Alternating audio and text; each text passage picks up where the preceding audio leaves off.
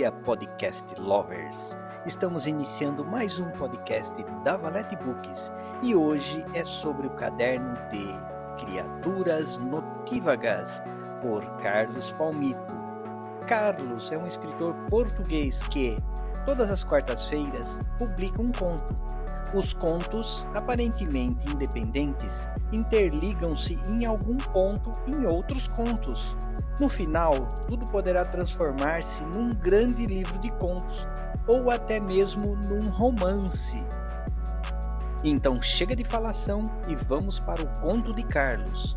Acomode os fones de ouvido, regule o volume e ouça-nos enquanto cozinha, trabalha, no ônibus, metrô ou mesmo na caminhada diária.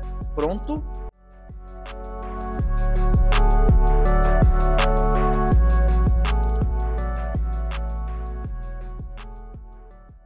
Filha de Gaia, por Carlos Palmito.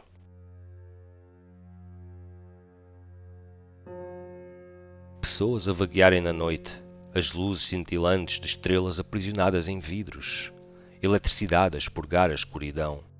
Conseguirá ela mesma expulsar a violência do homem? Mariana estava deitada. Ouvia as sirenes de carros, formigas obreiras no universo desta cidade Faz muito tempo que rugiam, furiosas, tal como a sirene dos bombeiros. A janela encontrava-se fechada. No teto existiam constelações desenhadas. Não era a mesma coisa que na tenda do pai, mas era como matava a saudade, como aguentava os dias que antecediam a fuga. Esfregou os olhos, não queria adormecer. Levantou-se, entreabriu a porta do quarto. Era aconchegante. Não tinha bonecos nem brinquedos, apenas luas, estrelas, fogos incomensuráveis vindos de vidas que há muito se extinguiram. No corredor somente existia penumbra. O coração martelava-lhe num compasso rápido, como um comboio em fuga. De que fogem os comboios? Quem os amedronta? Abriu a porta da cozinha. Atrás de si, misturado com o uivar aflito dos bombeiros, ouvia o ressonar daquele que tentava ser seu pai. Fechou cuidadosamente a porta. Olhou para a varanda. Era hoje. Queria Odin, o deus dos gatos. Queria o seu pai verdadeiro, ver-lhe os cabelos brancos, ouvir-lhe o riso, a voz rouca. Queria senti-los, estar perto, liberta das prisões de betão que são os apartamentos. Das costas da cadeira, junto à bancada da cozinha, retirou a sua mochila. Já tinha as provisões. Estavam lá quase desde o início da noite quando os seus falsificados pais amava-os, mas não eram seu sangue. Estavam na sala a ver um filme. Odiava aquela caixa aprisionadora de almas. Protegeu o cabelo acastanhado com um gorro rosa. Sempre gostou da cor. E tantas são as cores que as rosas possuem.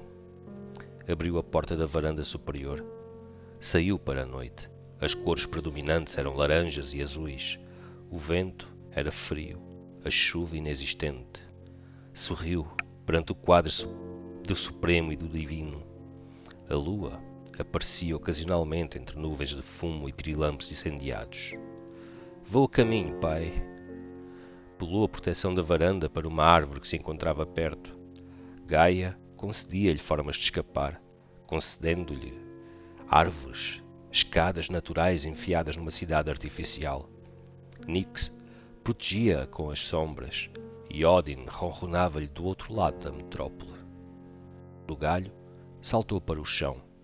A erva estava parada. Era doce o aroma, contrastando com o resto da podridão nesta conjuntura de seres humanos apertados numa caixa de Pandora. Até já! pronunciou enquanto contemplava a casa, uma vivenda como muitas outras, neste local aparatoso, cheio de cores e arrogâncias, saberes de gente que nunca passou fome nem frio. Apertou as alças da sua mochila e iniciou a peregrinação, o caminho que sabia de cor, que conhecia da mesma forma que uma mãe conhece os diferentes choros do seu recém-nascido. Aqui é fome. Este aparenta ser frio. Aquele outro é apenas para chamar a atenção. Agora tem a fralda ensopada. Uma mãe sabe, tem que saber. E acima de tudo, muito provavelmente pelo elo rompido do cordão umbilical, ficou um muito mais forte, espiritual. Uma mãe sabe sempre. Desceu a rua principal do alto da sua cidade, acompanhada de longe por uma deusa sentada na mais alta das montanhas lunares, a protetora dos inocentes, dos deuses que são crianças e das crianças que são deuses. Um dia, meu raio de sol, desceremos o rio. Era a voz do pai na sua mente, a brincar com memórias e recordações. Raio de sol, numa cidade perdida na noite. Que melhor elogio existirá senão o do nunca alcançável? E lá, mesmo na orla da criação de dormitórios humanos, transporemos a realidade. Sairemos desta prisão. Cortou o segundo beco Entrou na escuridão onde existiam candeeiros partidos, falsificações solares chacinadas pelas divindades da noite. Neste local premia o vento, Éolos, o dançarino da conspurcação. Ainda se ouviam sirenes, poucas agora, provavelmente todas estariam na sua reunião, onde quer que fosse, a combater a violência, a demência, a salvarem humanos de si mesmos. Como era a mãe? tanta vez que perguntava ao pai. Não se recordava dela, do aroma do seu perfume, da cor do cabelo, da melodia vocal. Sabia que a teria, tinha que ter tido. Todo o ser nasce de um ventre, até mesmo as estrelas. Antes da finalização da viela, cortou por outra, mais apertada. Aqui cabia apenas uma pessoa de cada vez. Foi Odin quem lhe mostrou este detalhe num sonho febril onde o gato falava e as folhas dos plátanos dançavam em conjunto com as estrelas. A tua mãe era fogo e água, loira e ruiva no mesmo instante. Assim era a descrição. Assim foi o desenho que lhe fez num papel amassado, onde na parte frontal se lia: O fim está próximo. A sua voz era uma cascata, melodiosa e harmoniosa, os olhos, estrelas vivas. O seu nome é Gaia, és filha da natureza e para lá teremos que retornar. Quando o atalho findou, pulou a pequena sebe que lá se encontrava. Caminhou em direção ao portão principal. Da mochila, tirou um pedaço de frango cru, envolto em papel de alumínio, desembrulhou-o como se fosse um doce. Sentiu o movimento. Estancou. Prometes que iremos embora, pai? Para longe, não gosto desta caverna, desta cidade. Pedia ao homem de cabelos brancos e barba afável. Das sombras surgiu um cão, grande como um dragão criador de rios. Esperou. O animal correu para ela. Susteve respiração. Tudo vai bem na cidade do pecado. As estrelas morrem, os anjos perecem. A deusa mantém-se em solidão na lua. E o sol jamais morreu, pois nunca nasceu.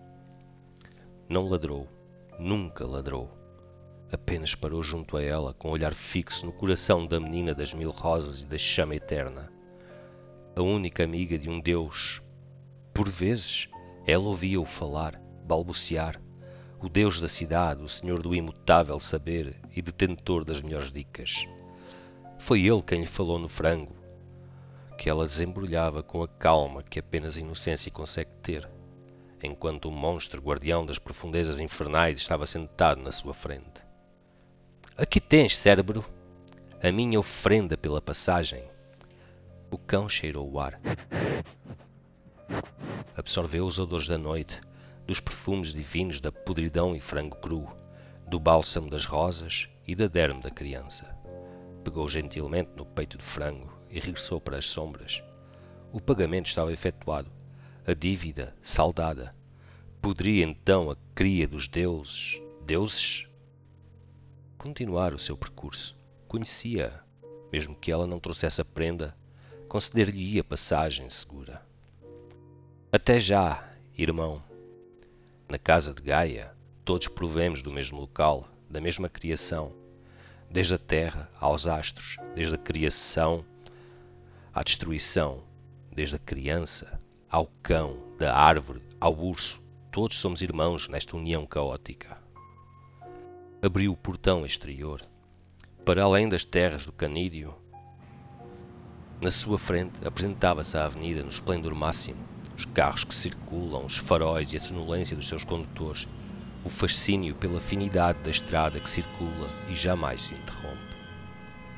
Num dos lados existia um flamingo, detinha as cores do gorro de Mariana. Uma animação colorida, néons na cidade do pecado, os novos deuses, o dinheiro, a ganância, a escuridão e a conspurcação da luz. Tudo pela falsa segurança. É mau o homem, é cruel o Deus, é quente a terra de Gaia. Pai? Diz, Mariana. Enrolava um cigarro. A garrafa de vinho continuava intocada. Era sempre assim. A filha da natureza prevalece sobre a falsidade de Baco. O que aconteceu à mãe? Ele nunca lhe respondia. Não à filha da aurora. O último vestígio de sol na terra da escuridão. Um dia, raio de sol, iremos em busca dela. Os homens esquecem os deuses, mas eu e tu não somos homens comuns, pois não? Ela ria, mesmo sem compreender, ria, e o rio continuava a sua jornada. Desceu a avenida, consultou a sua tabela mental, parou junto ao semáforo, vermelho para parar, verde para caminhar, esperou o apito para os cegos. Em terras de cegos o caolho é rei. O vermelho piscou e mudou, tornou-se verde, a segurança da cor dos prados da sua mãe. Atravessou. No outro lado existia o jardim, prisioneiro de muros e sebes, arbustos vistosos, mitologias esquecidas, heróis na adoração do inferno notívago. Como podem as flores subsistir na eternidade da escuridão, tendo como único banhar a pálida luz da lua? Entrou, caminhou por entre árvores e flores, rosas, cravos, orquídeas, ouvia os pássaros nos galhos acima da sua cabeça. Na lua, a deusa continuava atenta à menina da aura rosa. No lago do jardim, os patos dormiam. Alguns flutuavam nas águas. Aqui é inocência e traição. Sempre amou o jardim. Os odores, as abelhas, de noite, que voam de flor em flor. Gaia a mostrar que pode até ter sido esquecida, mas o seu trabalho continua. A natureza cura-se a si mesma.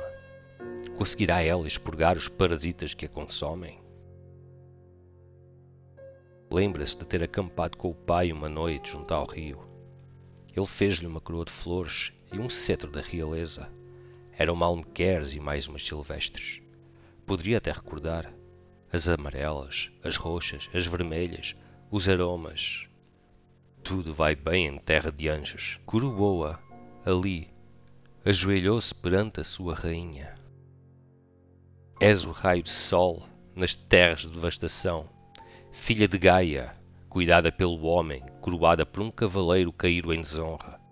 Batizo-te aqui, Mariana, não com água, mas com flores, pois és filha dela, e a Senhora da Lua irá eternamente olhar por ti.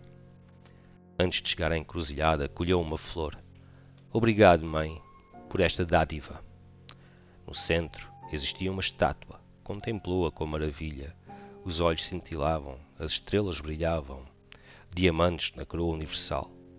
Pousou a rosa escolhida aos pés da pedra do patrono da universalidade, uma tradição do seu pai, e continuou o caminho. Ao sair do jardim, voltou a entrar nos becos, nos desperdícios, na lama e imundice. Nada é verdadeiramente sujo, Mariana.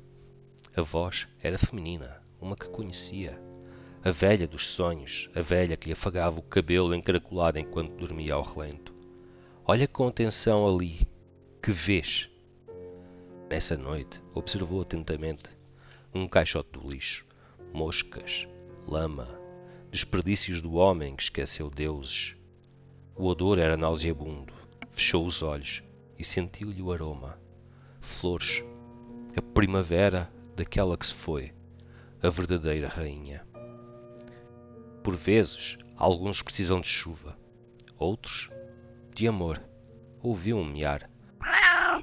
Um gato branco de olhos coloridos, um verde, o outro azul. Apresento-te, Odin. Uma oferta da avó. gato branco sujo, saído do lixo e que passou a acompanhar. Atração imediata, dois filhos da natureza unidos pela imundície. Ao longe, os sinos repicaram. As horas. Poderia contar, saber quantas seriam. Mas não interessa, a noite é eterna, o tempo curto. Os passos necessitavam de se apressar. Nas paredes existem dragões, nas cavernas da percepção de uma criança, a impossibilidade torna-se uma realidade, filha de realezas. O livro da existência ia no tomo 23 Falava da filha de Gaia e a criança começou a correr. Os bombeiros estavam calados, os pirilampos apagados. Ao longe, numa outra cidade prisioneira de si mesma, tal como esta, ecologistas tentavam proteger a sua mãe. Sobravam apenas ecos.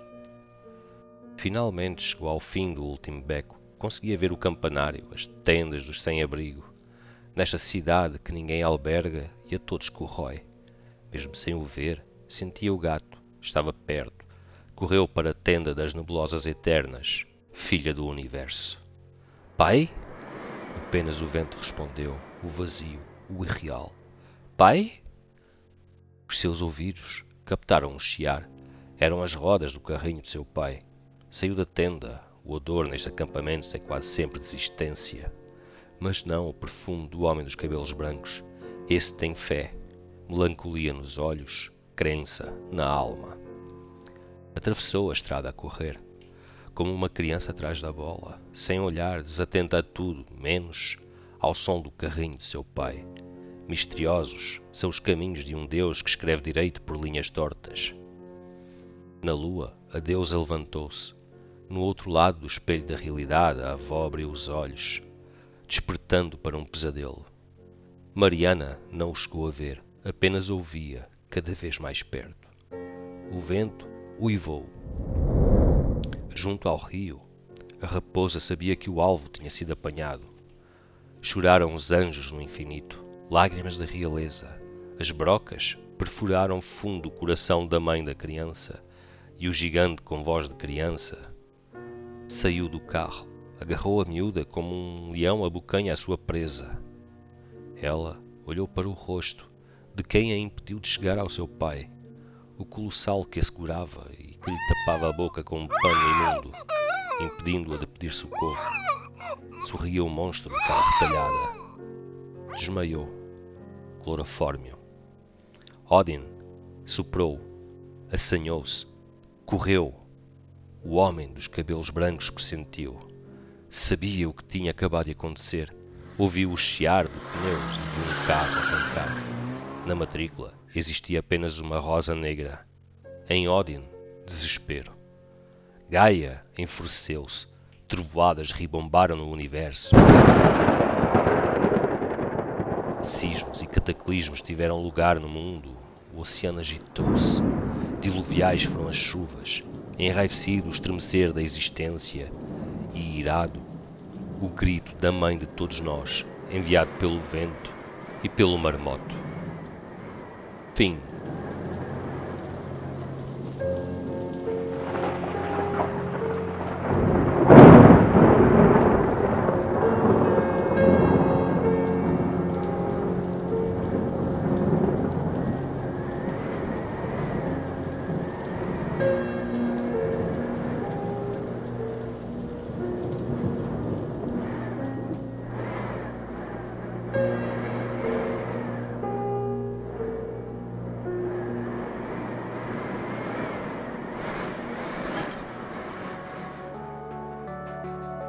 E assim encerramos mais um episódio do podcast da Valete Books.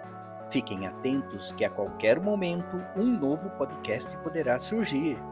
Espero que todos tenham tido uma experiência satisfatória. Não esqueçam de nos seguir e deixar o seu feedback. Tchau, tchau!